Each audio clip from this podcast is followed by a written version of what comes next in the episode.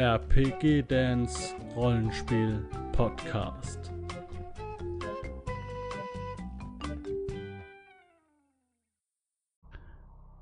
Hallo liebe Leute, hier sind wir wieder für euch aufgeschlagen in der Midgard Weltserie und ähm, ja, heute ist der Dan wieder da und der Thomas. Hallo Thomas. Hallo Dan. Und ähm, wenn ihr die Hintergrundmusik hört, dann äh, hört ihr schon, dass es ein wenig mystisch ist, dass es ein bisschen mysteriös ist und dass es sich so ein bisschen nach Nebel anhört, denn wir sind heute in Uruti unterwegs und ähm, Uruti ist äh, das am wenigsten beschriebene Land oder das am meisten im Dunkel liegt, äh, was es in Midgard oder auf Midgard gibt. Ist es so korrekt? Ja, das kann man wohl so sagen. Also bis zum Erscheinen des Weltenbandes waren sämtliche Quellen offizieller Natur, die Uruti irgendwie ein bisschen näher greifbar gemacht haben ja, ich will jetzt nicht sagen, haben auf einen Bierdeckel, aber doch zumindest auf eine DIN A4-Seite gepasst, die gesamten Informationen. Und das zeigt ja schon, dass in den vielen, vielen Jahren, die es jetzt Midgard schon gibt, ich meine, immerhin Jahrgang 1981, ähm, zu Uruti, ja, das nicht so wirklich sonderlich viel war. Und entsprechend äh, viel Freiraum war auch gegeben, als ich die Kultur soweit für den Weltenband ausgearbeitet habe. Ja. Ja, das ist ja, ähm, ich meine, das ist ja das Schöne bei Midgard, es, es ist ja auch kein Zwang dahinter, dass jedes Land unbedingt beschrieben sein muss. Es gibt ja schon so viel, ne? Also, ja. Also ich, ich das ist, das ist ja interessant. Ich denke mal, das kommt auch aus dieser Entstehungsgeschichte her, ne, dass quasi die Karte schon mehr oder weniger gestanden hat und die Inhalte über die Jahre, über die Jahrzehnte sich dazu zu, zusammengefunden haben und dann entsteht es halt auch mal, dass ein, Bereich vielleicht noch gar nicht so ähm, beackert ist. Okay. Äh, wo hast du die Informationen her über Oruti? Wurden aus Abenteuern oder? Also den Bierdeckel? Als es damals den Auftrag gab, was dazu zu machen, habe ich einmal eine Übersicht vom Verlag selbst bekommen. Hm, diese Informationen dort lagen mir zwar auch vorher schon vor, die waren halt verstreut über ja, einzelne Abenteuer der ein oder andere Gildenbriefartikel. Oh, das dürfte es auch schon in Summe gewesen mhm. sein. Und eben, ja, das Hauptschlagwort mit der Kurzbeschreibung der Griffigen in, der, in, der, in den Regelwerken bis dahin, dass es sich eben um eine Kultur handelt, die an dem irdischen Vorbild der Hethiter orientiert. Mhm. Genau, und diese sagt, Reaktion war auch meine erste. Das sagt ah, ja, mir generell auch nicht, das sagt mir auch nicht viel, genau. Hethitische, Mesopotamisch, da kann ich, da klingelt schon wieder so ein bisschen. Und dann äh, so wie semitische Einflüsse. Ähm, ja, das ist das, was ich später noch mit dann dazugesetzt habe. Also aha. grundsätzlich sollte der Hintergrund, äh, ich glaube, einfacher lässt sich fassen mit Bibel. Aha. Ich glaube, äh, wenn ich mich daran zurückerinnere, wie ich als Kind in der damaligen äh, super schön illustrierten äh, Kinderbibel geblättert habe und diese ganzen vielen großartigen Bilder da drin gesehen habe, das ist so ein bisschen das, was mich geprägt hat und auch geleitet hat, als es darum ging, Uruti ja ein bisschen mehr Gesicht ja, ein bisschen mehr Gesicht zu geben. Ähm, du bist manchmal ein bisschen abgehackt, aber ich glaube, das liegt am Mikro. Einfach ein bisschen näher zum Mikro, das wäre nicht schlecht. Ähm, ja, ja.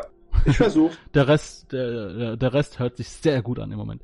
Okay, ich würde sagen, wir umreißen mal Uruti ein wenig. Ich habe ja hier die Weltkarte offen und man sieht, dass es einge, eingefasst ist von Buluga im Süden und im Norden von Escher und ist quasi ein Transitland, wenn man von Escher nach Buluga will. okay. Also in der Theorie auf der Karte würde das stimmen. Äh, allerdings ist genau das genaue Gegenteil der Fall. Ja, es ist unfassbar. Dann gucken wir mal rein. Ich habe jetzt mal die Region Regionskarte aufgerufen, ähm, wo Uruti sehr äh, relativ klein auch wirkt. Und äh, ja, dann er erzähl uns doch einfach mal, was uns da erwartet, so ähm, von der Landschaft her. Ne? Ähm, ich würde, da du es von der Lage her begonnen hast, würde ja. ich es auch bei der Lage erstmal mitmachen und auch erklären, warum ja. es gerade das nämlich nicht ist, nämlich ein Transitland, auch okay. wenn es relativ äh, scheinbar zentral liegt. Lage, Ja. Lage, Lage, das ist das Wichtigste. Man kommt halt ausgesprochen schwer erstmal hin. Man sieht, dass im Osten mh, die Küste liegt. Wir haben dort das Meer der fünf Winde. Allerdings ist die gesamte Küstenlinie eine große, sch sch- schroffe, unzugängliche Klippenküste. Man sieht auch auf der Regionalkarte, dass es keinerlei Städte dort gibt. Und es verwundert jetzt nicht, dass äh, Uruti und die dortigen Bewohner, die Hurriter, äh, eine größere Seefahrernation wären. Ja, ich glaube, mit Booten und Schiffen haben die bislang auch noch nichts zu tun gehabt. Ja, das heißt, der Seeweg dorthin ist eigentlich nicht wirklich gegeben. Ähm, Im Süden Moment, Sekunde, Beluga. ist nur ganz kurz. Ähm, du sagst das Meer der fünf Winde. Jetzt steht auf der Übersichtskarte, dass da unten das Meer Drachenmeer heißt. Ist das, ist das nicht unten ein anderes Meer? Ah, Also ich habe jetzt so diese, diese, diese kolorierte äh, Midgard-Karte, ne? Und äh, Dan, großartig. Du hast aufgepasst. Hervorragend. ja, ja. Guck mal, dann schreibt man schon so und dann schreibt man so einen Blödsinn. Alles klar. ja, weil Nein, das ist vollkommen. weil halt in, in Midgard eigentlich ja. alles im Meer der fünf Winde sich äh, äh, so abspielt, ne? Also das ist halt Ja. das unten Nein, ist das das ist definitiv das Drachenmeer. Drachenmeer. Ja, guck mal, Drachenmeer steht auch eigentlich im Weltenband drin. Keine Ahnung, wie sich das in meinen Kopf reingesetzt Ja, hat. ist ja auch Aber egal. gut, dass du aufpasst. Ja, das Hervorragend. läuft, das läuft. Ja, nehmen wir das Drachen. Okay, und du sagtest, es sind keine Städte, aber auf der Regionalkarte haben wir Städte, das sind aber dann wahrscheinlich Dann keine Städte an der Küste. Keine Ah, ne. Städte an der Küste. Meine. und und und also ach so, du meinst jetzt also, also Urkisch, das ist schon zu weit weg von der Küste und so weiter. Richtig, genau. Ah ja, ja, okay. Mhm. Ah. Ja. So, im Süden liegt Beluga, mh, getrennt von äh, Uruti durch den Sheri, den Geisterfluss. Und wer sich vielleicht schon die Kulturbeschreibung von Beluga angehört hat, äh, weiß, dass es bei dem Sheri sich um den Geisterfluss handelt. Ein Fluss, der eigentlich dauerhaft im Nebel liegt, wo immer nur sonderbare Geräusche von zu vernehmen sind und der als weitgehend unpassierbar gilt, sodass das tatsächlich eine Grenzlinie darstellt, die nicht ernsthaft zum kulturellen Austausch zwischen den beiden Kulturen beiträgt. Sodass wir Mhm. hier eigentlich im, die gesamte südliche äh, Umrandung Urutis äh, als ja, starre, steife Grenze betrachten können, die äh, unpassierbar ist. Und dieser dieser Sherry, die Sherry, dieser Geisterfluss, der entspringt dann im Gebirge in äh, Richtig, der, der zieht sich bis hoch zum Upaluri. genau. Gebirge. Genau, das bedeutet, also jetzt hier auf der Regionalkarte Karte sehen wir ja, dass äh, auch äh, das also östlich und westlich äh, von diesem Fluss zu Uruti zählt, aber de facto kommt da eigentlich keiner rüber, ne? Das ist richtig, genau. Gerade im äh, mittleren und unteren Lauf des Flusses äh, ist er schlichtweg nicht wirklich passierbar. Mhm, okay. Außer vielleicht für Abenteurer in einem richtig schönen Abenteuer. Aber das bleibt der Fantasie des Spielleiters. Habe ich sofort die Du bist schon hochgegangen bis zum Upeluri-Gebirge. Ja, Mhm. das stellt so gesehen die äh, Grenze nach Westen hin dar. Jenseits des Upeluri-Gebirges befindet sich dann das Ikenga-Becken. Allerdings über die Gebirgskämme gibt es keine Pässe, die da groß rüberführen, sodass auch von dieser Seite aus das äh, hurritische Hochland soweit abgeriegelt ist. Mhm. Ja, und dann bleibt eigentlich nur noch der Norden. Im Norden gibt es auch einen Grenzfluss, den Huri. Der ist zwar wild und reißend, allerdings doch tatsächlich an manchen Stellen durchaus passierbar. Mhm. Hinauf nach Norden, nach Mokatan, das ist das südliche Reich von Escher, ein Kalifat. Und die einzige Verbindung, die äh, tatsächlich in größerem Maße besteht, ist die Eisenstraße, eine ausgebaute Handelsstraße, die eben von den huritischen Städten Urkisch und Imgara dann nach Norden führt in das Kalifat Mokkat. Mhm. Eisenstraße, das ist der Aufhänger schlechthin, weil Eisen eben das Handelsgut ist, wofür Uruti bekannt ist und womit es seit Jahrhunderten ja, sich seinen Reichtum verdient. Mhm. Und dann ist, äh, ist äh, Escher davon abhängig? Also ist das komplette Eisen aus, aus äh, Uruti? Ähm, jetzt erwischst du mich auf einem falschen Fuß. Ich habe mich halt für Uruti informiert. Mhm. Escher, also äh, ich weiß, dass Escher auch äh, Minen hat und ich weiß auch, dass die Erzabbau betreiben. Allerdings äh, inwieweit die auch Eisenerzvorkommen haben, bin ich überfragt, das mhm. weiß ich mhm. nicht. Nur bei der Menge an Eisen, die das Land Uruti nach Norden verlassen, dürfte das zumindest nicht allzu groß sein, was das, es an äh, Quellen gibt in Escher. Ja, der, das ist ganz interessant, weil der, der geneigte Zuhörer hat diese Folge ja nach der Escher-Folge gehört. Und wenn ich dran denke, werde ich das in der Escher-Folge nochmal stellen. Und dann weiß das der Zuhörer schon, wenn er in der Uruti-Folge ankommt. Und dann fragt oh. er sich, warum fragt er das denn? In der Escher-Folge ist es doch drangekommen. Ja, wir nehmen halt nicht chronologisch auf nach dem Alphabet, sondern immer nach den, äh, nach der Zeit der Leute, ne, und welches Land sie sich gerne ausgesucht haben. Okay. Ähm, ja gut, aber es muss ja auf jeden Fall, sagen wir mal, ein gewisser Anteil urutisches äh, Eisen muss ja äh, von Escher ja, brauchen sie ja, sonst würde, ja, würde es ja keine ausgebaute Handelsstraße geben. Das bedeutet genau natürlich, also ich habe gleich so diese Ideen, also einmal unten der Geisterfluss, ich würde den voll, voll laden mit einer, vielleicht sogar einer Geisterstadt mit Piraten und oben, äh, also Geisterpiraten, ne, Skelettpiraten und sowas. Hab ich, weiß, fra frag mich nicht warum. Das war sofort mein Gedanke. Und im Norden würde ich eine Kampagne anlegen, dass äh, äh, Escher angegriffen werden soll und dass da zu, da zu diesem ähm, zu diesem e Event quasi äh, wird erstmal die schon schon ein halbes Jahr vorher die Verbindung der, der Eisenlieferungen gestört. Ah, ja. So irgendwie. um dann Uruti ins Spiel zu bringen. Okay. Dann, äh, das habe ich dich wieder unterbrochen, es tut mir leid. Dann äh, fahren Sie fort. Ja, das heißt, wir haben die Grenzlinien eigentlich soweit mal abgezeichnet im Uhrzeigersinn. Mhm. Dann wolltest du auf die Topografie selbst ein bisschen eingehen. Also äh, Uruti besteht in dem Kernsiedlungsgebiet, also zentralen bis hin äh, zur der westlichen, äh, östlichen Küste, aus äh, einer großen Hochebene, ziemlich hoch gelegen, mit verschiedenen Savannenarten, Feucht- und Trockensavannen und das eigentliche äh, Leben, die Kurita, dort wo sie siedeln, das sind relativ fruchtbare, tief eingeschnittene Kerbtäler, in denen sich das Wasser sammelt und mhm. wo Landwirtschaft in sehr großem Umfang wird.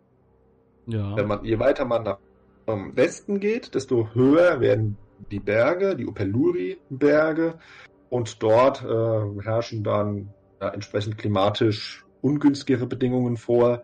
Dort leben dann auch nur noch vereinzelte Bergstämme, auf die wir wahrscheinlich später noch zu sprechen kommen. So dass sich eigentlich das äh, Leben, was die huritische Kultur auszeichnet, ja auf der Hochebene beziehungsweise in den Tälern der Hochebene ab. Mhm. Haben die da ein Gemeinschaftsgefühl? Die Ur Also, ja. Also die sehen sich halt auch, dass es ein Land ist und die sehen sich auch als, als Gemeinschaft. Aha, okay.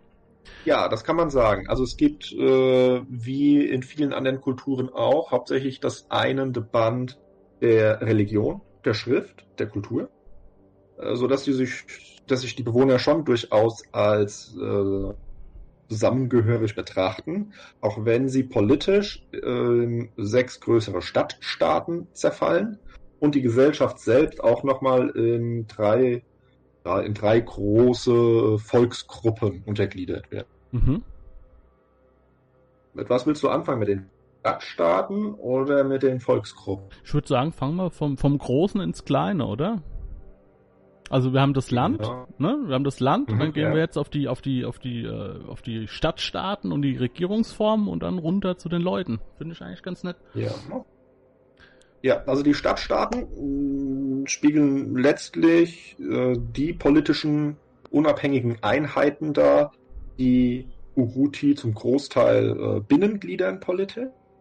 Jedem dieser Stadtstaaten steht ein Tabarna vor, eine Art äh, König, der seine Abstammung äh, in mystische Zeiten zurückverfolgt und sich ja in halbgöttlicher Verehrung dort als Oberhaupt hm, zeigt. Mhm.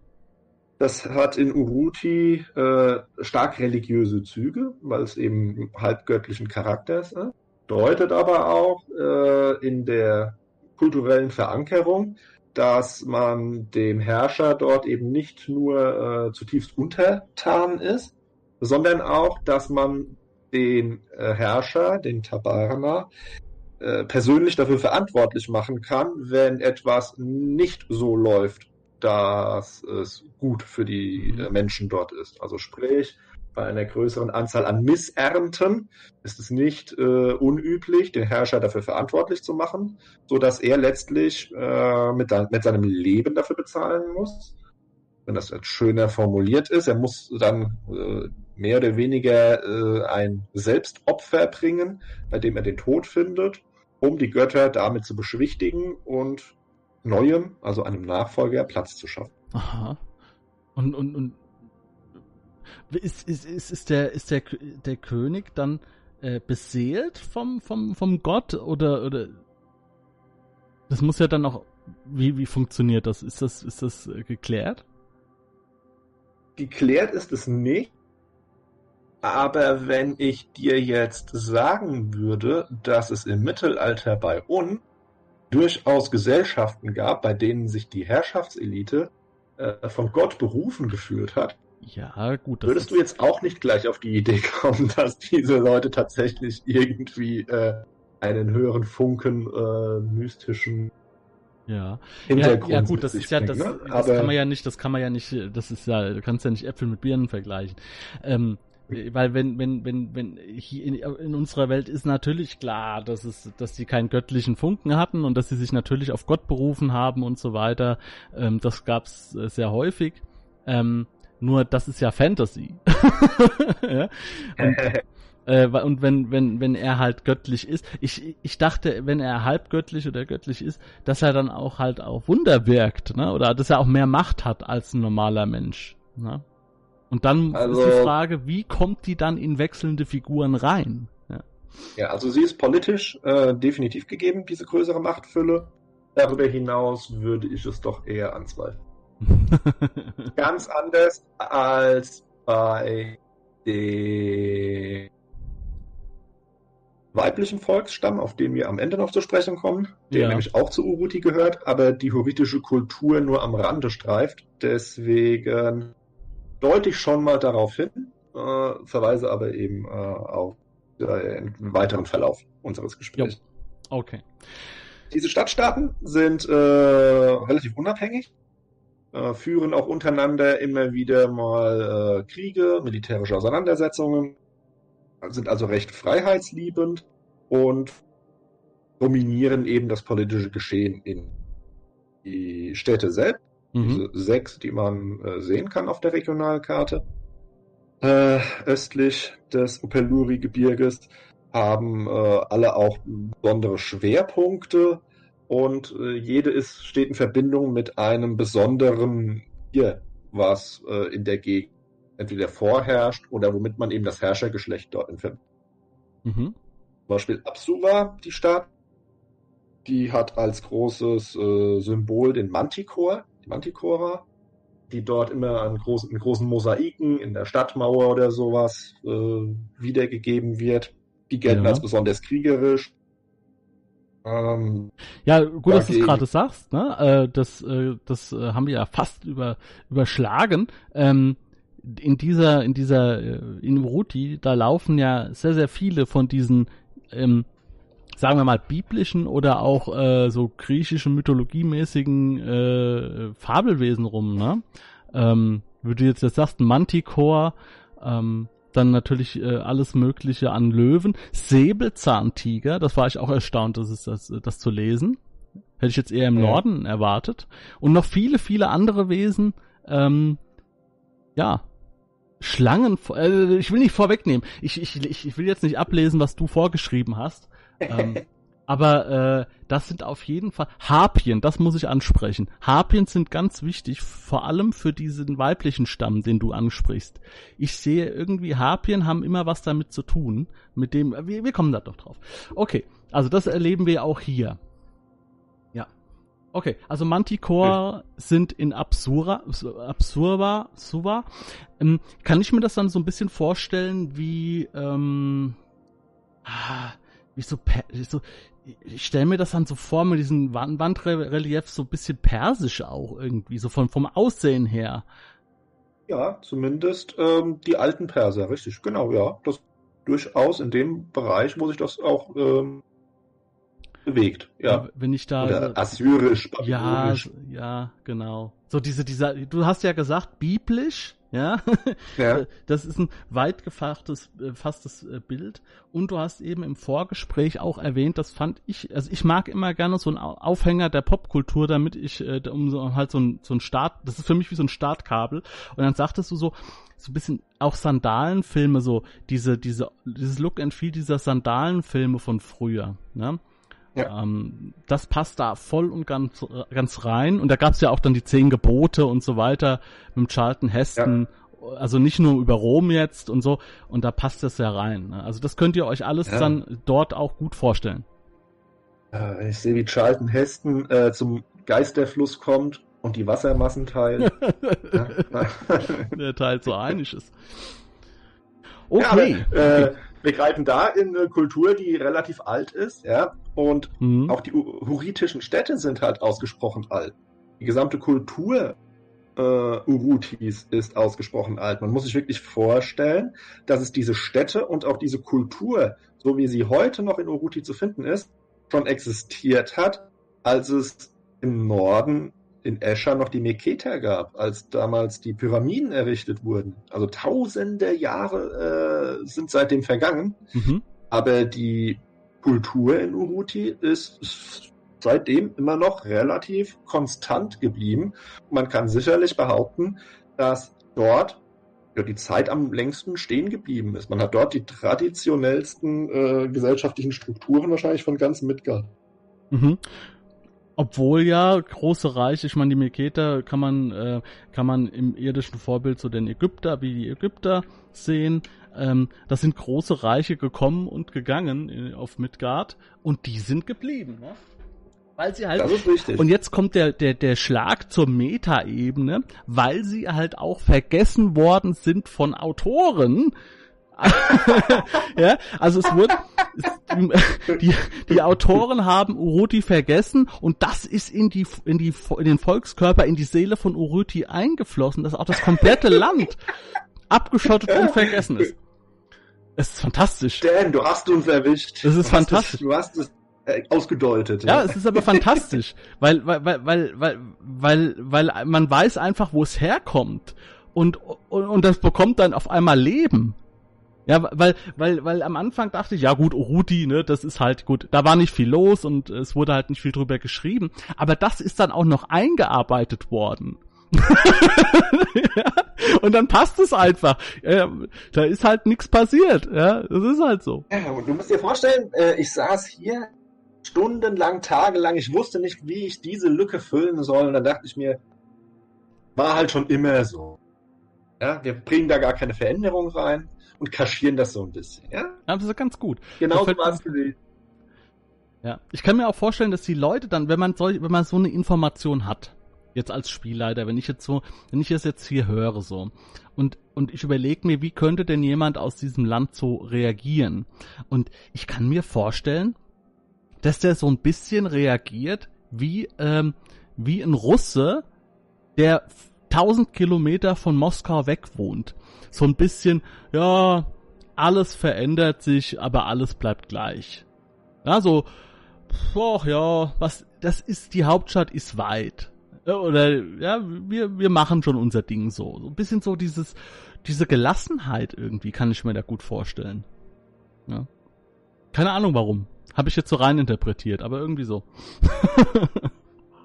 ja, also man muss schon sagen, sicherlich ist die Gesellschaft in Uruti nicht äh, so strukturiert, dass da äh, man besonders darauf bedacht ist, den Fortschritt äh, stark zu forcieren. Das liegt aber eben auch daran, dass die dortige Priesterschaft einfach äh, einen sehr restriktiven Kurs fährt und man eben auch an der Gesellschaftsstruktur dort wenig verändern möchte.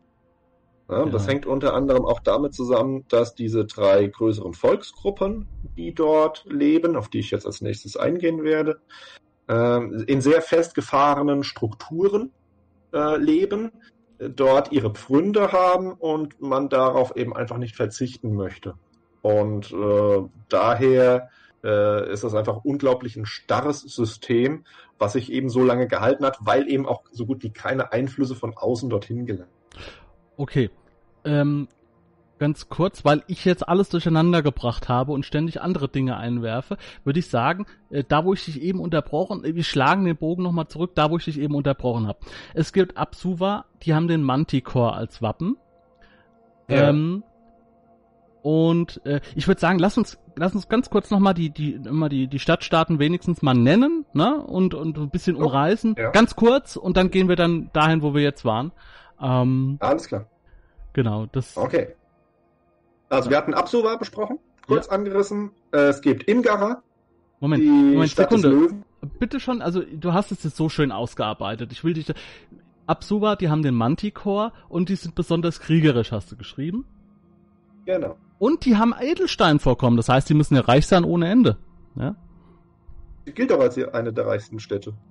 Gut. In Uruti, ja. Okay, also das nehmen wir schon mit rein. Das sind ja wichtige Informationen. Ich wollte jetzt nur, dass wir das ein bisschen, dass wir das auf jeden Fall nicht vergessen. Und dann, was oh. gab's noch?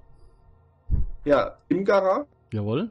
Relativ zentral gelegen, auch an der ähm, Eisenstraße. Sprich, das ist eine der äh, Städte, die man mit als äh, äh, am einfachsten erreichen kann als äh, Nicht-Huriter, der eben von außerhalb kommt. Okay. Ähm, die haben als äh, Wappentier den Löwen. Die Stadt gilt als Zentrum des Handwerks. Sie hat äh, die größte Tontafelbibliothek.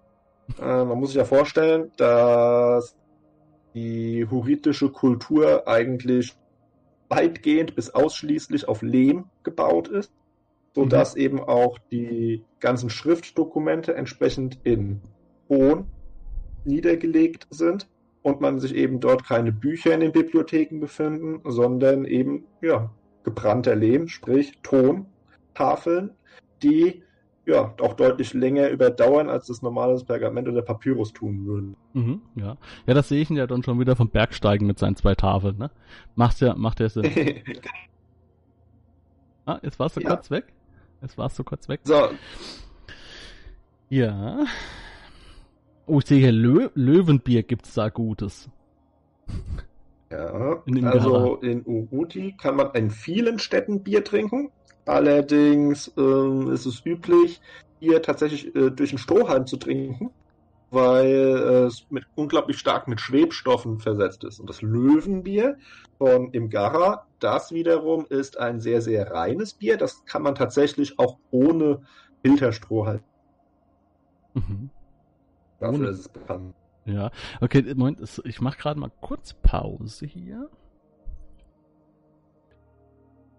So, wir haben noch mal kurz technisch was umgestellt. Wir waren immer noch in Imgara mit dem Bier. Also das Bier ist Löwenbier und das ist nicht filterbedürftig. Also das schmeckt auch so gut. Das würden dir die meisten Horiter genauso unterschreiben, ja. Aha, aha.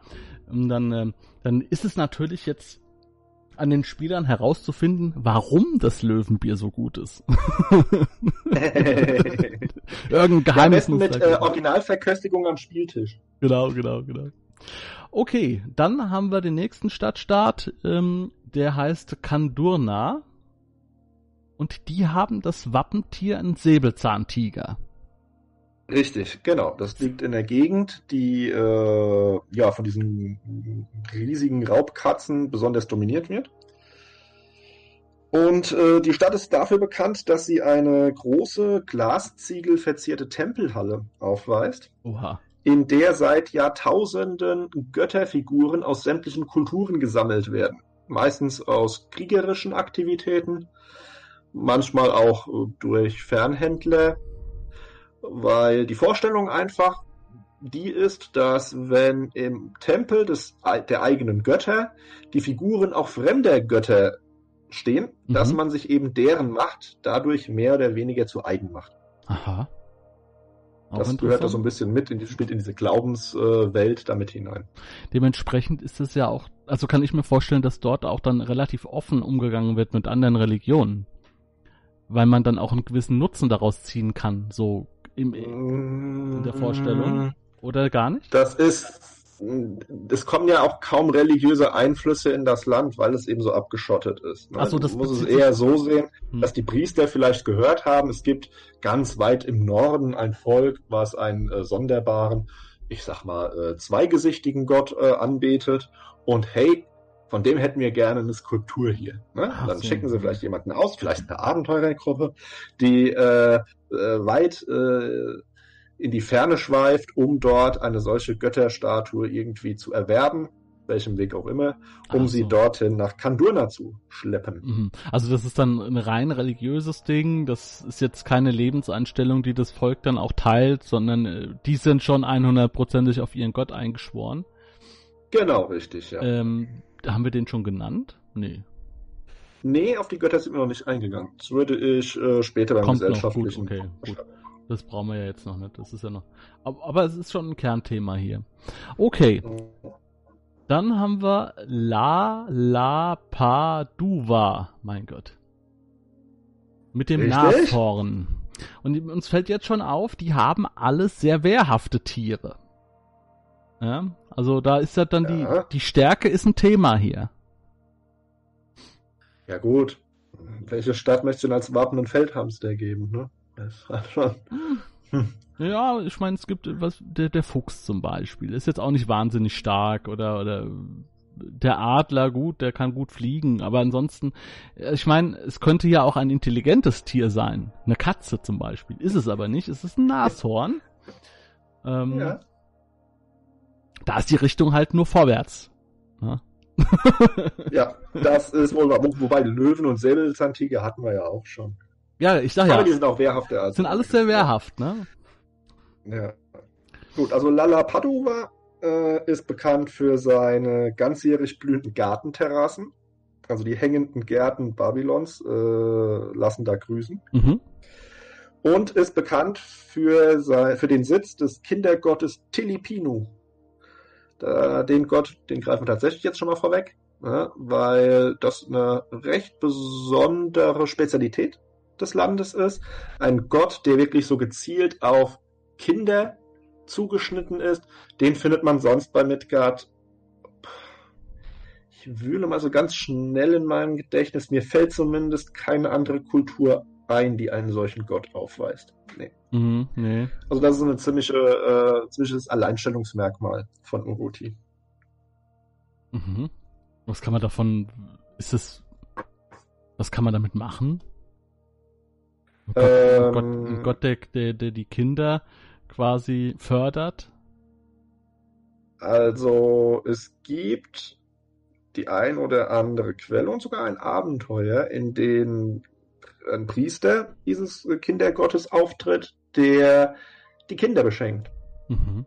der durch Midgard reist, um den Kindern Gutes zu tun. ah ja, okay. Ja? Vielleicht fährt er mit seinem Wagen über das Firmament und Ach, wirft vielleicht ja. auch Geschenke herab. Ach Ja. Gott, die Hälfte meiner Familie ist katholisch. Und äh, das heißt, ich, ich, ich habe als Kind nicht nur diesen Weihnachtsmann äh, kennengelernt, sondern auch den Nikolaus, äh, den katholischen. Ne? Also das sind ja zwei verschiedene Dinge. Ne? Und dann Mhm. geht das so in die Richtung eher dann. Mhm. Genau, ja, richtig. Aber schön, why not? Ne? Ist immer, Spielangebote zu machen ist immer gut. Ich konnte mir jetzt noch nicht viel drunter vorstellen, aber jetzt kann man äh, das mal ein bisschen einordnen. Okay, äh, jetzt haben wir vier Stück haben wir, zwei haben wir noch. Nach, das ist ja, den, den kann sogar ich aussprechen. Närrisch heißt der, der nächste Stadtstaat. mit der Drachenechse. Ja, Was? die Stadt, die am nächsten zum Gebirge hin liegt, hat eine riesige, wehrhafte Zyklopenmauer um das Siedlungsgebiet herum geschlagen. Also komplett rund, rund, rundrum. Genau, richtig. Mhm. Und sie hat äh, unterirdisch äh, riesige Zisternen, in denen das Regenwasser gesammelt wird. Und diese Zisternen sind dermaßen groß, dass auf den dortigen Wassern, die sich dort sammeln, tatsächlich Hausbootssiedlungen sich äh, gebildet haben. Uh, unterirdisch. Dass Leute in dieser Dunkelheit dort leben Gott. und ihr Dasein fristen, ja. Also das, wenn dann, das wird dann wahrscheinlich eher so die, die Unterschicht sein, die da leben muss, ne? Das kann man so sagen, ja. Die, die Untertagesschicht, ja. Mhm, okay. Ja, das finde ich auch interessant, äh, die, oder die Idee fand ich ja schön, weil Nerisch liegt ja direkt an dem, an den Gebirgen und man kann sich halt richtig schön vorstellen, wie halt da das abregnet. Äh, und dann, äh, ja, in Nerisch einfach aufgefangen wird, ne, wie, ähm, ja, wie du sagst, dann auch zu, zu einer riesigen Zisterne dann gebündelt. Interessant, interessant. Ist jetzt mittlerweile schon das zweite oder dritte Land ähm, auf Midgard, äh, wo mir jetzt sowas auffällt, dass dass dann teilweise auch auf schwimmenden Stä mit schwimmenden Städten, das zieht sich ein bisschen durch Midgard durch. Ähm, Ja, es ist halt. Das- mh, Midgis zum Beispiel, da Durch- gibt's das ja auch, ne?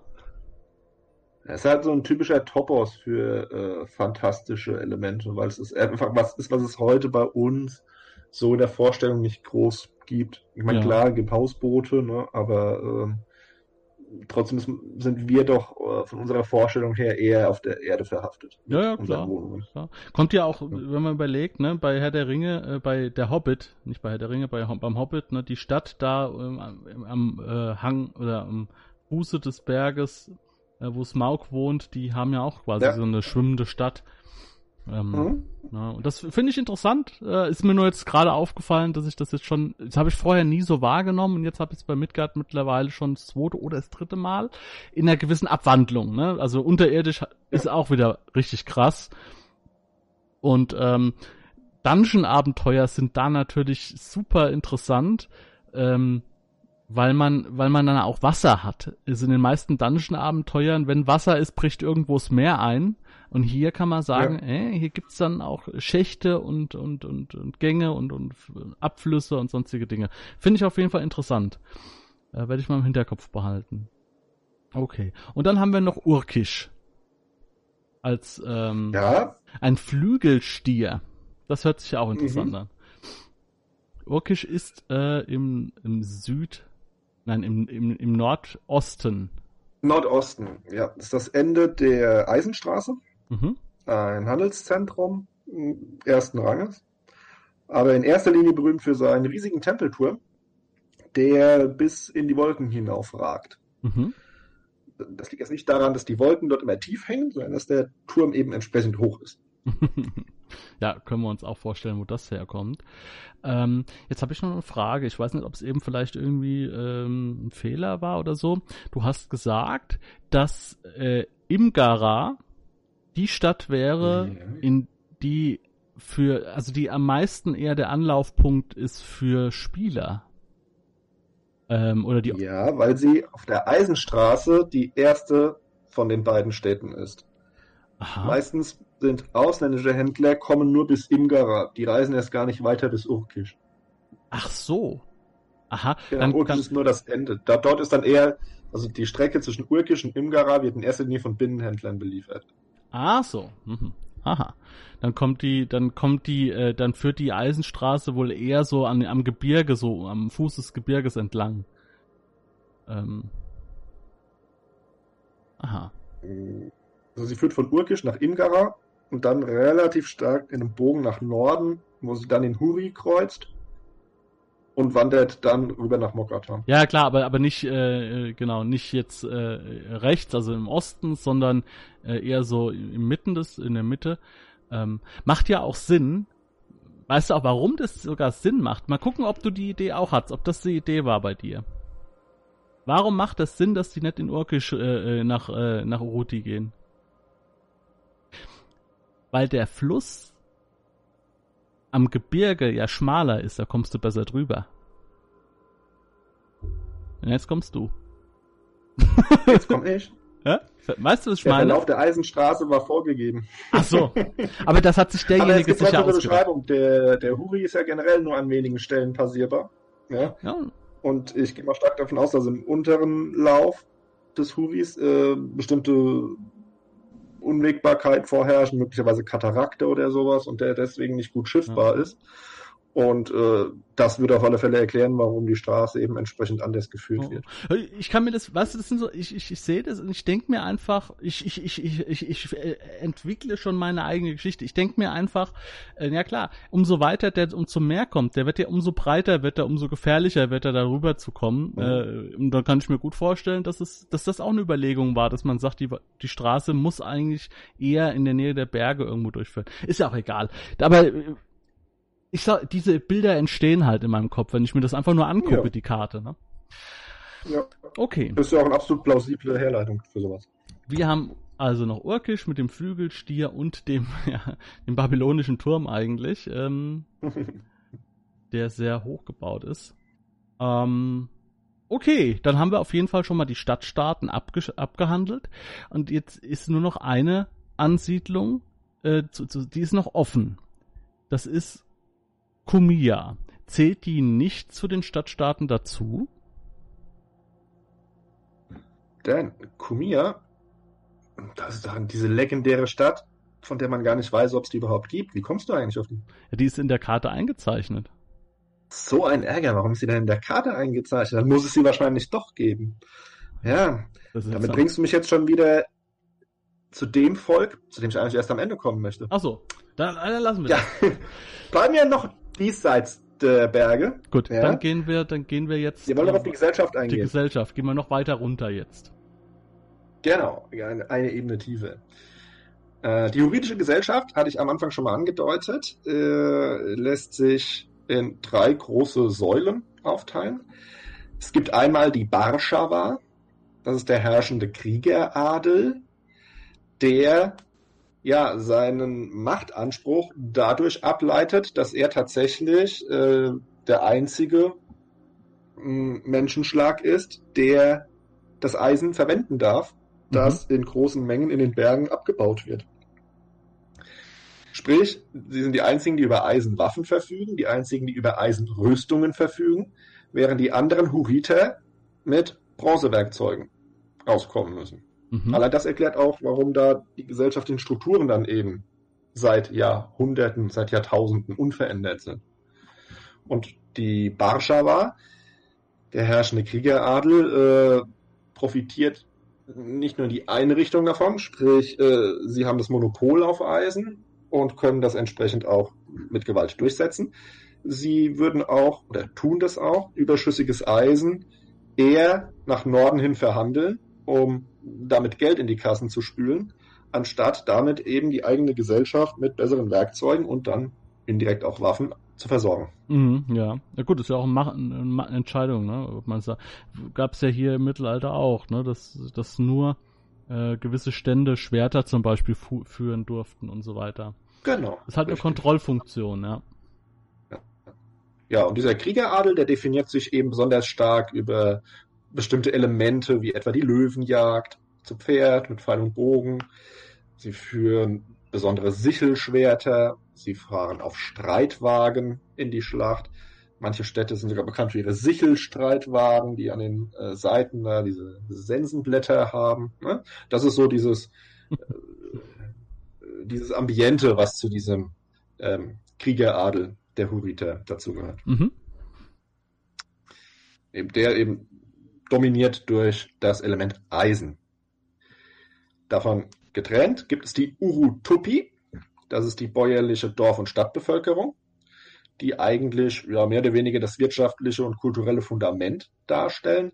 Zu ihnen gehören die meisten Bauern, Handwerker, Künstler etc. Und deren Hauptwerkstoff ist der Lehm. Das ist ja jetzt schon häufiger angeklungen, dass, seien es die äh, äh, Tontafelbibliotheken, seien es die Tempeltürme, die aus Ziegeln errichtet werden. Lehm ist das äh, Hauptmerkmal, was die hurritische Gesellschaft zusammenhält und aufgebaut hat. Ja, äh, aus den Urutupi stell, die stellen neben den Bauern, Handwerkern äh, und anderen Bewohnern in erster Linie eben auch die Priesterkaste. Mhm. Diese Priester sind eben für die Verwaltung in erster Linie zuständig. Man muss sich vorstellen, dass diese Tempel dort eben nicht nur religiöse Aufgaben haben, sondern teilweise, ja, also in Anklängen zwar vergleichbar mit Klöstern bei uns im Mittelalter, aber doch um ein Vielfaches darüber hinausgehend riesige Wirtschaftsunternehmen sind, die äh, die Städte in ganz, ganz erheblichem Maße prägen. Und man kann vor dem Hintergrund auch klar sagen, dass der herrschende Kriegeradel äh, vielleicht die politische Macht in Händen hält, er aber auf das Zusammenspiel mit der Priesterschaft angewiesen ist, um überhaupt eine funktionierende Verwaltung in den Städten umsetzen, äh, darauf zurückgreifen zu können. Ja, das ist mir nämlich gerade so, ich, ich habe eben, ähm, da habe ich drüber nachgedacht, weil äh, in deinem Skript, das du dir äh, zur Vorbereitung geschrieben hast, ähm, stehen ja jetzt auch die, die Priester hier dabei. Die hast du jetzt erstmal ausgeklammert, da bist du dann später nochmal drauf zurückgekommen. Ähm, Finde ich erstaunlich, dass die Priester oder die religiöse Kaste keinen eigenen äh, eine, eine Kaste haben, so wie es eigentlich meistens ist irgendwie, ne? Die stehen ja meistens über dem der Bevölkerung so. Ähm, das ist jetzt durchaus einfach ein Betrachtungswinkel. Wenn du ich mache es jetzt mal von den unterschiedlichen Volksgruppen aus. Ne? Mhm. Ähm, die Priester selbst werden natürlich schon äh, die, die obere Verwaltungsschicht darstellen ne? und als solche kann man die natürlich auch äh, einzeln betrachten. Ja, das ist, ich sag mal, der gesamte Verwaltungsapparat. Ja? Das wäre das, was du vielleicht äh, in Alba als den niederen Adel bezeichnen würdest. Ne? Mhm, mh. Das sind hier eben die, äh, die Priester, die diese Verwaltungsaufgaben übernehmen. Mhm. Ne, ich betrachte es einfach nur von dem anderen Blickwinkel, äh, der dafür sorgt, dass die beiden großen Volksgruppen, der Bajava und der Urutupi, äh, sich nicht einfach nur unversöhnlich gegenüberstehen, sondern eben in dem Bereich der oberen mh, hm, der oberen Köpfe dieser Volksgruppen man sich eben gemeinsam äh, aufeinander angewiesen ist. Ja, ja, und man ein gemeinsames Auskommen sucht und das eben zu dem Zusammenhalt dieser Volksgruppen beiträgt. Mhm, ja. Also haben beide, haben beide ihre, äh, äh, ihre Daseinsberechtigung und äh, keine kann ohne die andere so richtig existieren. Also die sind beide voneinander abhängig dann. Genau, das kann man so sagen, ja. Mhm. Also das bedeutet auch, dass innerhalb dieser, das ist ja dann schon, da, da, dadurch, dass dann halt so viel damit drin ist, ist es natürlich auch eine, eine riesige Gruppe. Und da gibt es wahrscheinlich auch innerhalb der Gruppe Abstufungen, wie du ja jetzt gesagt hast, auch. Ähm, ja, die Priester sind natürlich eine eigene Gruppe, äh, die Bauern sind nochmal innerhalb dieser Gruppe wahrscheinlich eine, eine niedrigere Gruppe, die Handwerker sind, eine, sind auch wieder ein bisschen besser so angesehen, aber gehören halt alle zur eigenen zu einer großen, ja, zu einem großen Volk. So, ne? ja. Genau, richtig. Also der, äh, Uruti hat äh, etwa zwei Millionen Einwohner. Ja, dass sich das natürlich gesellschaftlich in der äh, größeren äh, Heterogenität niederschlägt, als wir das jetzt hier im kurzen anreißen, das ist klar. Ne? Es geht aber nur mal so Leitlinien äh, aufzuzeigen, ah, okay. wo man äh, bestimmte Schwerpunkte setzt. Okay. Und dann haben wir noch die ja. dritten. Genau, es gibt noch die Schupala. Das sind ja so ärmlich genügsame Nomaden, die mit ihren Ziegenherden genau dort entlang ziehen, wo sich ja Kultur und Natur scheiden. Ich hatte ja gesagt, dass die Huriter in erster Linie diese großen, fruchtbaren äh, Kerbtäler besiedeln, mhm. die die Hochebene durchziehen. Und naja, dort, wo der Übergang ist, wo sich Landwirtschaft noch nicht wirklich lohnt oder nicht mehr lohnt, ja, es aber immer noch genug Pflanzen gibt, mit denen man Tiere ernähren kann. Dort an diesen Randregionen sind die Schupala unterwegs. Das sind so gesehen auch die ältesten Bewohner der äh, Hochebene, die ursprünglich dort überall gesiedelt haben, bis eben die Bashawa und die Urutupi dort eingewandert sind und ja, das Land für sich in Besitz genommen haben. Mhm. Okay. Ähm, interessant, äh, dass wir jetzt zwei, wir haben jetzt eigentlich zwei Volksgruppen auf Augenhöhe. Also es ist alles so auf einem, einer Ebene irgendwie. Ich habe jetzt erwartet, also die die äh, Barscha war natürlich der Kriegeradel in Politik, aber äh, genauso wichtig die äh, Urutupi, das ist da, da das dadurch, dass die halt alles verwalten und äh, ja für alles verantwortlich sind, dementsprechend sind die ja super auf Augenhöhe. Und ich bin war jetzt so in der Gewohnheit, ja, jetzt kommen so die ganz unten so, ne? Aber in dem Fall ja. sind's ja gar nicht die ganz unten, weil äh, die Schupala sind ja keine Ausgestoßenen oder irgendwas, sondern das sind eigentlich so, ja, die, die um die Städte herumleben, so. Das ähm, ist richtig. Ja. Da gibt, da gibt's in dem so jetzt kein Gefälle, so dass man sagt, irgendwie eine Gruppe ist jetzt äh, besser als die andere. So gefühlt ja. jedenfalls. Ja, ist richtig. Ähm, Natürlich sagen die Städtebewohner, das sind Wilde, die da rumziehen, aber irgendwie wirkt das nicht so, ne? Nee, also sie sind schon zwar am Rande der Gesellschaft, aber schon äh, der Rand gehört halt doch noch mit dazu. Ne? Mhm. Ähm, weil du sagtest mit der, äh, der sagen wir, Unterschicht oder auch vorhin bei den Zisternen, was sehr typisch ist für äh, Uruti, ist, dass man dort so keine Sklaverei kennt. Man kennt zwar sowas wie eine äh, temporäre Leibeigenschaft, also ähm, es gibt was wie Kriegsgefangene oder äh, hochverschuldete Leute, die dann mal in einen äh, äh, zeitlich befristetes Verhältnis überwechseln, was durchaus einer Leibeigenschaft gleicht, aber äh, ich sag mal, die huritische Seele, ja, äh, die kennt dieses Konzept nicht auf Dauer. Das heißt, mhm. jeder Mensch dort hat immer die Aussicht darauf, noch zu Lebzeiten wieder ein freier Mensch zu werden. Ja, das heißt, so diese äh, äh, klassische Fantasy-Unterschicht von völlig äh, rechtlosen, äh, das ist dort in Uruti äh, nicht der Fall. Mhm. Das findest du dort nicht. Also gibt es eigentlich nur arm, äh, nur arm und reich. Oder angesehen, äh, nicht so angesehen, aber es ist nicht so, dass jemand, äh, genau, wie du sagst, in der Unterschicht landet und dann zeitlebens vielleicht sogar mit Fam der ganzen Familie immer in dieser Unterschicht bleiben wird, ne, ohne ähm, Aussicht auf ein besseres Leben so. Ne? Also hier ist es jetzt so, Genau, wie du sagtest, hier kann man. Ja, also es gibt definitiv eine persönliche Freiheit. Ja. ja? Und das ist auch etwas, was äh, gerade im Norden, das Kalifat von Mokatan, was äh, sehr stark äh, Sklavenhaltergesellschaft darstellt, äh, was dort unter den Sklaven immer wieder so ein bisschen als ähm, ja, paradiesische Verhältnisse betrachtet wird, weshalb es häufig dazu kommt, dass Sklaven aus dem Norden versuchen, den Fluss zu überqueren, um dort äh, ihre Freiheit zu finden und zu erlangen. Mhm. Okay. Mhm. Ja? Interessant. So. Mhm. Genau, das war mal ein kurzer Ausblick auf die Gesellschaft. Ja, die Gesellschaft, wir haben ja jetzt schon angerissen, dass es, du hast ja gesagt, so ein bisschen biblisch, äh, Sandalenfilme, da hat man auch gleich so ein Bild von der Optik der Leute so, ne? Also sehr, also diese, diese Wolltücher stelle ich mir dann vor, auch über dem Kopf und so weiter, wie man es aus diesen alten Filmen kennt, äh, schwere Wollstoffe und sowas, ne? Und Sandalen. Zwangsläufig, ja. Das ist ein wichtiger Bestandteil. ja, so, so, einfach, ne? Robust einfach. Jedenfalls äh, die meisten und dann, ja. Genau. So. Würdest du mit Sandalen durch die Berge laufen? Musst du die Römer fragen, ich denke, das geht. Brauchst nur ordentliches Socken. Geht. Ja.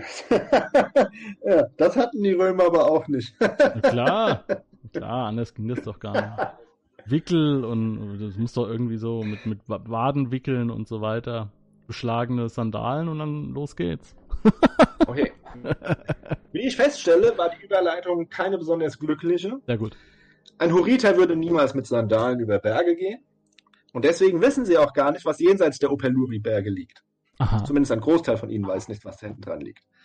Du weißt es natürlich, was hinten dran ist. Du hast dir auf die Karte geguckt. Ja? Genau. Du stellst fest, da steht noch Kumir. Ja? Jetzt muss man sagen, selbst die Huriter wissen, äh, dass in ihren Sagen immer von den sieben goldenen Städten des Landes die Rede ist. Und auch die Huriter können bis sieben zählen und feststellen, ja, sie haben nur sechs Städte. Mhm. Ja? Mhm. Kumir ist die legendäre siebte Stadt von der man grob sagt, sie muss wohl irgendwo in oder hinter den Bergen liegen. Und dort sollen die Amazonen leben. Mhm. Also, ja. Also da sind Und das tun sie auch Amazonen. tatsächlich dort. Aha. Ja. Und wie gesagt, das tun sie auch tatsächlich dort. Äh, man hat bei Midgard ein komplett eigenes Amazonenvolk, das äh, dort im sogenannten Irsira-Land, jenseits der Opeluri-Berge, seine Heimat hat. Dort noch abgeschiedener lebt, also quasi im abgeschiedenen Uruti noch abgeschiedener. Ja? Und ähm, dort ja einen eigenen einen kriegerischen Volksstamm darstellt, der unter ihrer Amazonenkönigin Aisha, die ja auch seit Jahrtausenden schon lebt und äh, der ewigen äh, Jugend frönt, ähm, was daher rührt, dass sie eine enge Beziehung zu Phönixen haben, die dort Oha. in den Bergen mh, nisten und auch der Kult der Sonnengöttin Arena, der dort stark ver verbreitet ist, ähm, eben mit diesen Phönixen zusammenhängt. Sehen die sich als, äh, als komplett eigenes Volk? Also haben eigentlich mit den anderen gar nichts zu tun, oder? Die Amazonen. Ähm, ähm, das ist ein bisschen schwierig. Ich sage es mal so, sie leben abgeschieden von den restlichen Huritern. Sie zehren durchaus von dem halbmythischen äh, Bild, das viele Huriter von ihnen haben. Dennoch ist es so, und jetzt kommen wir auch auf diese halbgöttliche Abkunft der äh, Herrscher der verschiedenen Stadtstaaten, ähm, die, von denen heißt es nämlich, dass sie die Enkel, beziehungsweise Urenkel in der Generationenfolge von der Amazonenkönigin sind, mhm. die äh, durch ja, Beischlaf mit göttlichen ähm, ähm, Männern ähm, ja, diese äh, Herrscher letztlich gezeugt haben. Mhm. Und diesen mythologischen Führungsanspruch, den hat die Amazonenkönigin auch heute noch. Äh, Sie reist einmal in der Generation durch das Land, also auch durch die anderen Städte Urutis, um dort ihre Aufwartung zu machen. Sie ist es, die im Hintergrund Einfluss auf die Herrscher der Stadtstaaten nimmt und ganz entscheidend dazu beiträgt, dass dort die gesellschaftlichen Strukturen so sind, wie sie dort sind. Ja? Sodass da schon ein gewisser Austausch gegeben ist. Ah, okay. Hinzu kommt natürlich auch, äh, man muss nicht in der Schule besonders gut aufgepasst haben, um sich äh, ausrechnen zu können, dass ein äh, Volk, das ausschließlich aus Frauen besteht, mh, irgendwann zum Aussterben verdammt sein wird. Mhm. Das heißt, irgendwie muss ja für Nachwuchs gesorgt sein. Und der wird eben dadurch gewährleistet, dass die Amazonen in regelmäßigen Abständen Männer in Uruti, also jenseits der Berge, aufsuchen, äh, mit ihnen Beischlaf treiben und dann wieder in ihre Heimat zurückkehren. Und wenn es so gelaufen ist, wie sich das die Amazonen vorstellen, bekommt der Vater nie wieder etwas äh, zu hören oder zu sehen von seinem Kind. Wenn es ein Junge wird, ist er nach vier Jahren irgendwann vor der Tür und ist zumindest aus dem Gröbsten raus, wie man so schön sagt. Aha, aha. Ja, ja gut, es muss ja irgendwie, ne? Irgendwie muss es ja auch erklärt werden. ja, weißt du, man hätte es ja, ja, muss ja irgendwie. man hätte das ja auch so im Dunkeln lassen können, so, ne? Aber man sagt, äh, ja, okay, wir, wir, wir, wir nehmen, wenn wir das, wenn wir das Thema reinnehmen, dann müssen wir es halt auch irgendwie äh, logisch machen.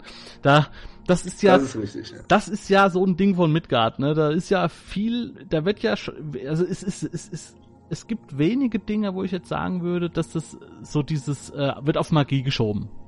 Sondern, äh, also, es ist das Einfachste, was man machen kann, ne? Ähm, Ja. Egal was ist, ja, das ist mag, ist halt magisch so, ne? Gut, da wird sich halt ein bisschen Gedanken gemacht. Wenigstens ein bisschen. Das ist doch schön. so, ja. Schade, dass man, äh, dass es bei Midgard äh, aber nicht ähm, ein spielbares Volk der Amazonen gibt, so, also als eigene Charakterklasse.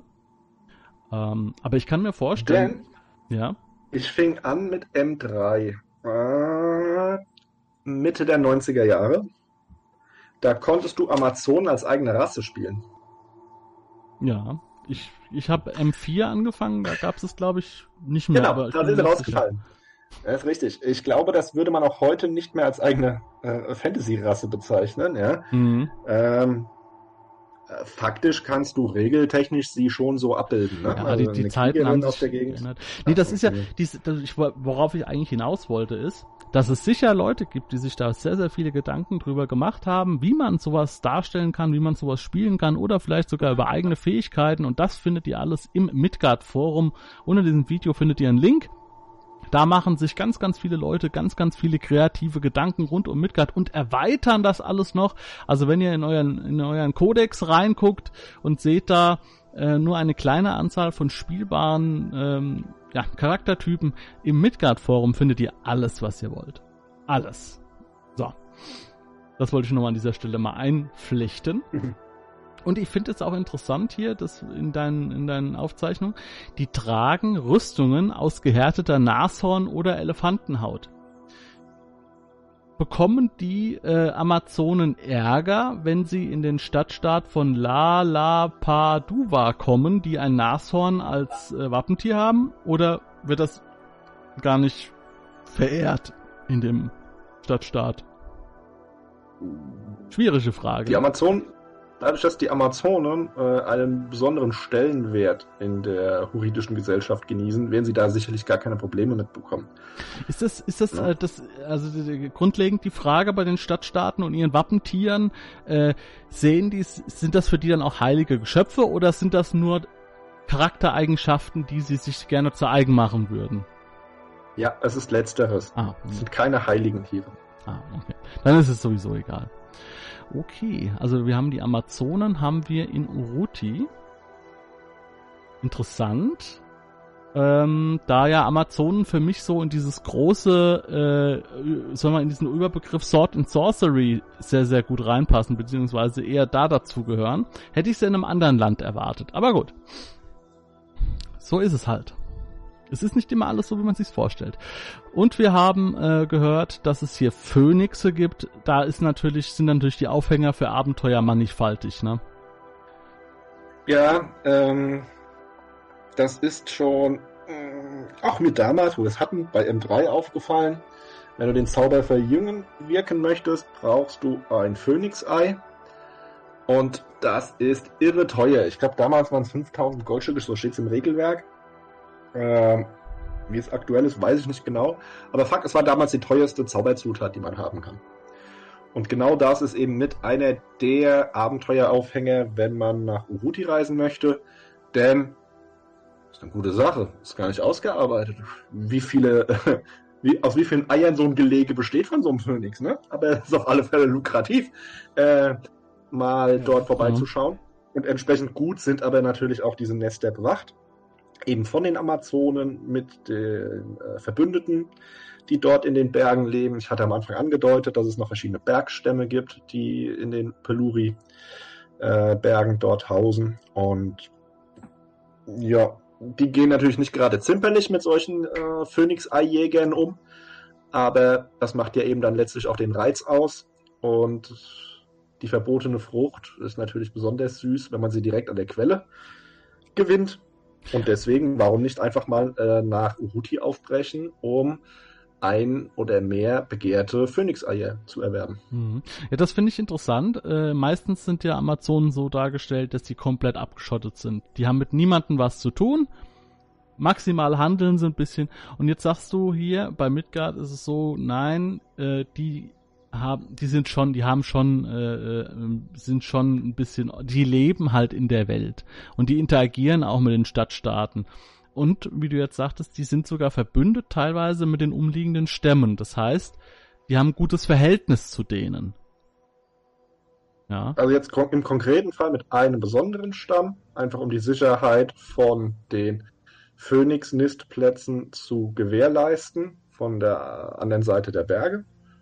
Ähm, ansonsten, also es ist nicht so, ja, also es gibt natürlich Interaktion, ohne Frage, aber die wird trotzdem auf ein relatives Minimum begrenzt. Mhm. Aber, also jetzt nicht so, als würde man da regelmäßig irgendwelchen Amazonenbrigaden begegnen oder so. Das ist nicht der Fall. Ne? Es, es wirkt Deswegen aber irgendwie offen. Also, dass man sagt, okay, die sind zwar für sich abgeschottet und die machen ihr Ding, sind aber nicht so, so aggressiv lebensfeindlich, so gegen, gegen alles und jeden, der nicht dazu passt. So, so. Ah ja, genau.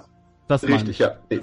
Genau, okay, ja, da pflichte ich dir bei. Das ist genauso äh, gegeben, ja. Ne? Natürlich äh, laden die die jetzt nicht äh, jede, jede Woche zum, zu einem äh, großen Grillen ein oder so, ne? Aber äh, es ist nicht so, dass man, äh, dass, dass, dass die, die da um drumherum äh, wohnen, jetzt Angst haben, dass sie von Amazonen umgebracht werden, nur weil sie Männer sind oder was auch immer. Genau. Ja. Aha, sehr schön, sehr schön, sehr schön. So, ähm, hast du noch irgendwas jetzt zu dem Land spezifisch? Ähm, ansonsten würde ich mal so ein bisschen ähm, nochmal auf den Hintergrund zu sprechen kommen. Ähm, ja, es gibt einfach zwei, also, also ein bisschen charakterliche Elemente, die für Uruti noch typisch sind. Ja. Das eine ist ja wirklich diese, äh, dieser Übergang, in dem die Kultur verweilt, von äh, Bronze zur Eisenzeit. Ja, hat er gesagt, die, äh, der Kriegeradel, der schon äh, mit Eisenwaffen hantiert. Mhm. Aber ansonsten findest du in der politischen Gesellschaft eigentlich nur Bronzewerkzeuge. Sind die Heere ja? dann auch, also äh, dass, dass die adligen Kriegertrupps, dass die dann in Eisen kämpfen und die ganzen ähm, Fußsoldaten, die leichte Infanterie, dass die dann komplett in Bronze ausgestattet ist? Genau so ist es, ja. Genau also, also eigentlich so wie der Fall, wie in Griechenland, ja, wie so eine Phalanx ausgesehen hat, so in der Art. Äh, natürlich nicht mit, natürlich nicht von der Tendenz her. Nicht, ja. nicht mit Eisen, da, da war ja nicht diese, da war ja alles in Bronze, aber es war halt die, die, die Adelskämpfer, die Adligen, die waren komplett in Rüstungen, äh, wie man es ja. so kennt, die hatten äh, hochwertige Waffen und so und dann rechts und links von der Phalanx, je nachdem, wo man, wo man gestanden hat, war dann halt das Volk, das irgendwie Haupt einen Knüppel und ein Hemd anhatte, so nach dem Motto, ne? So. Ja. Und so stelle ich mir das da auch ja, vor. Also in diese Tendenz geht es auch ganz klar rein. Nur halt ja. hier noch, noch, noch viel krasser, dadurch, dass halt Eisen auf der einen Seite und Bronze auf der anderen. Okay.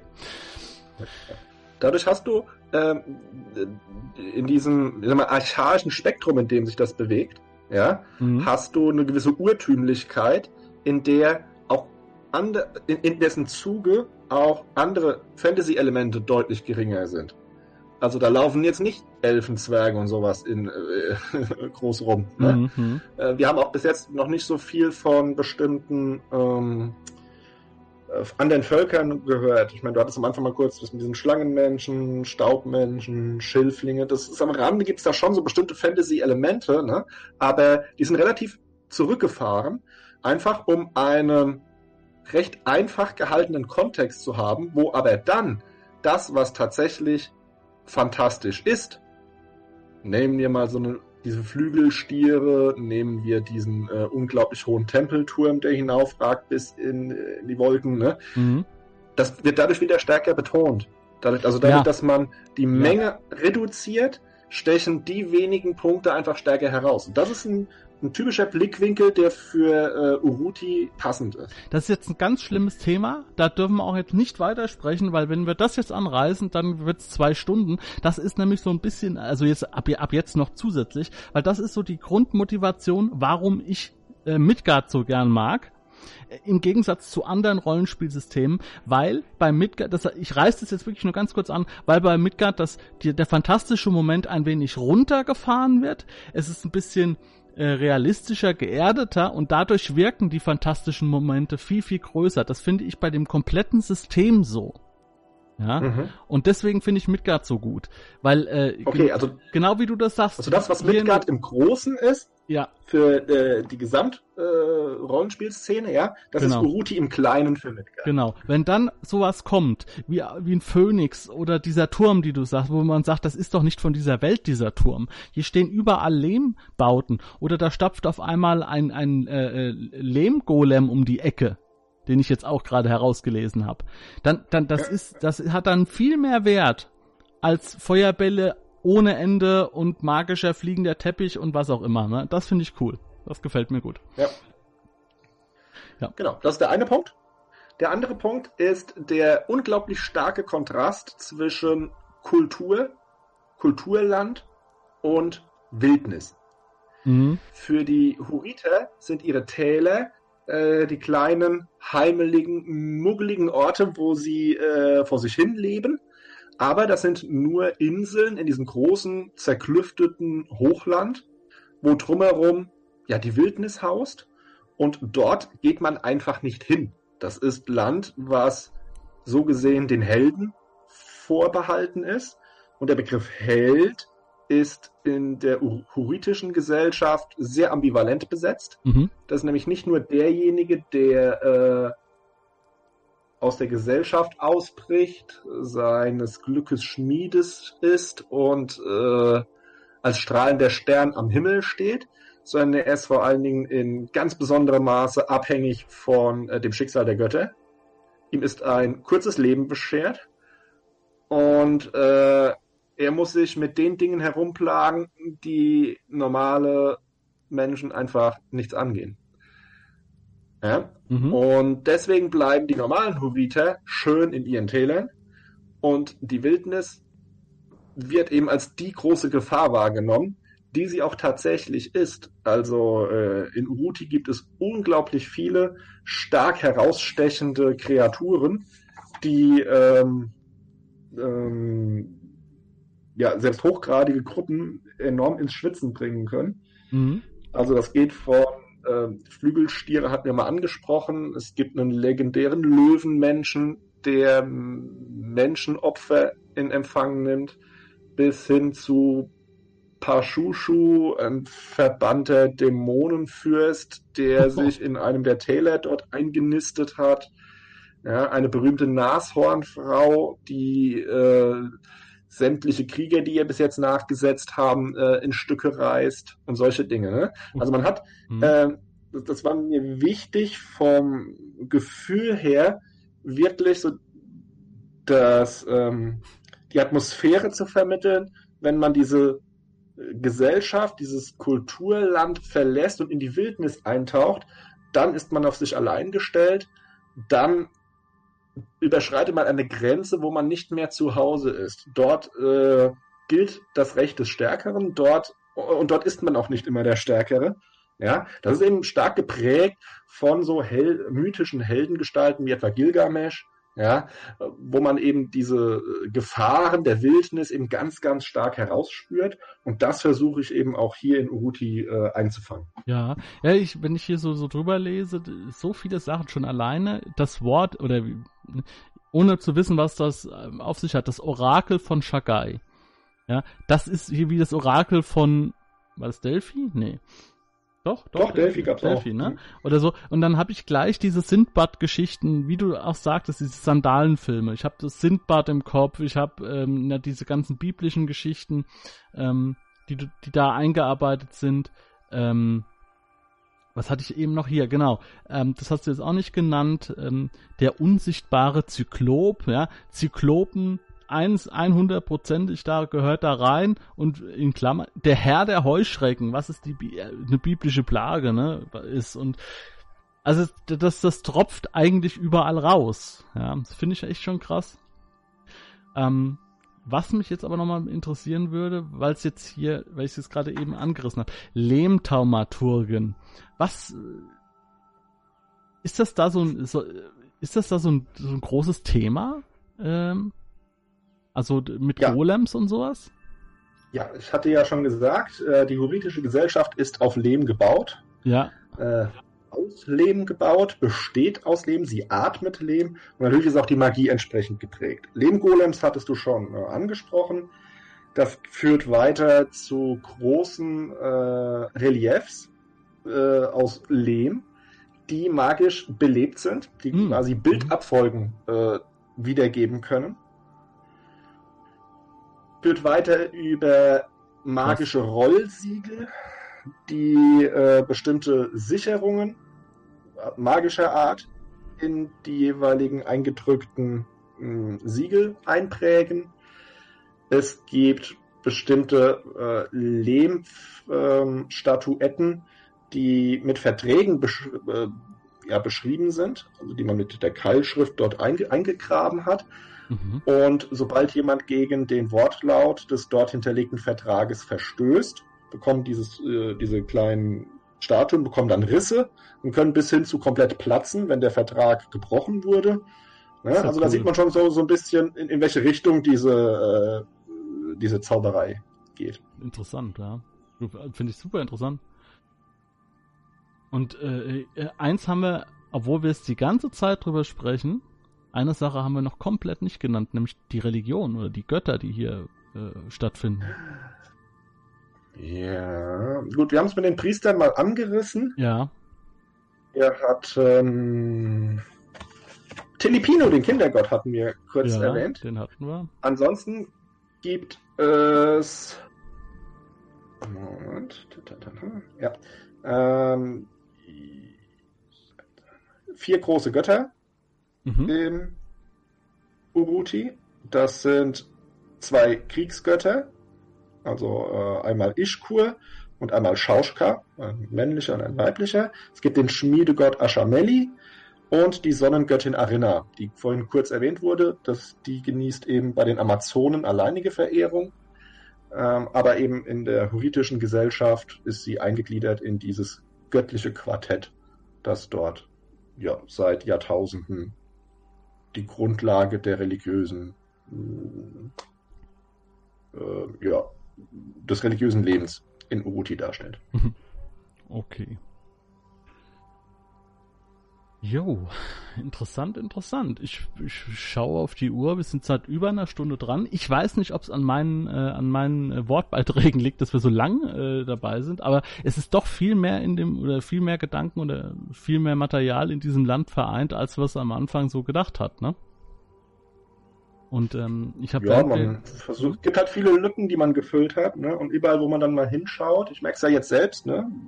Du fragst hier, du willst mal hier hinschauen, da hinschauen, plötzlich ploppen wieder andere Sachen auf, man kann noch was dazu erzählen und noch was dazu erzählen.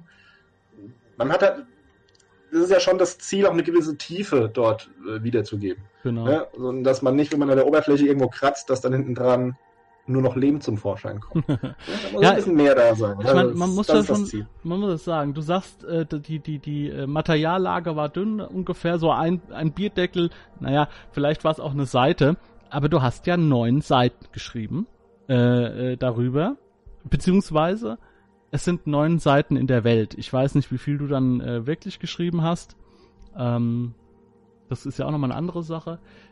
Und wo kam die Idee her, in diese biblische Richtung zu gehen? War die schon festgelegt? Das hat sie, glaube ich, schon gesagt, ne?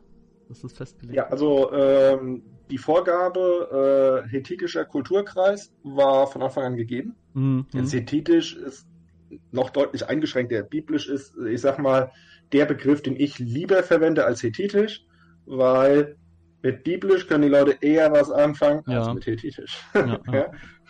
Und äh, deswegen ist der, der biblische Kontext einfach einprägsamer.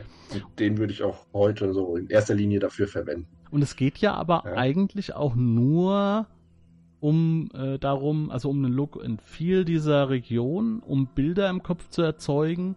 Ähm, und gar, also es hat, es hat ja nichts, es hat ja nichts mit der, mit der wirklichen Religion zu tun.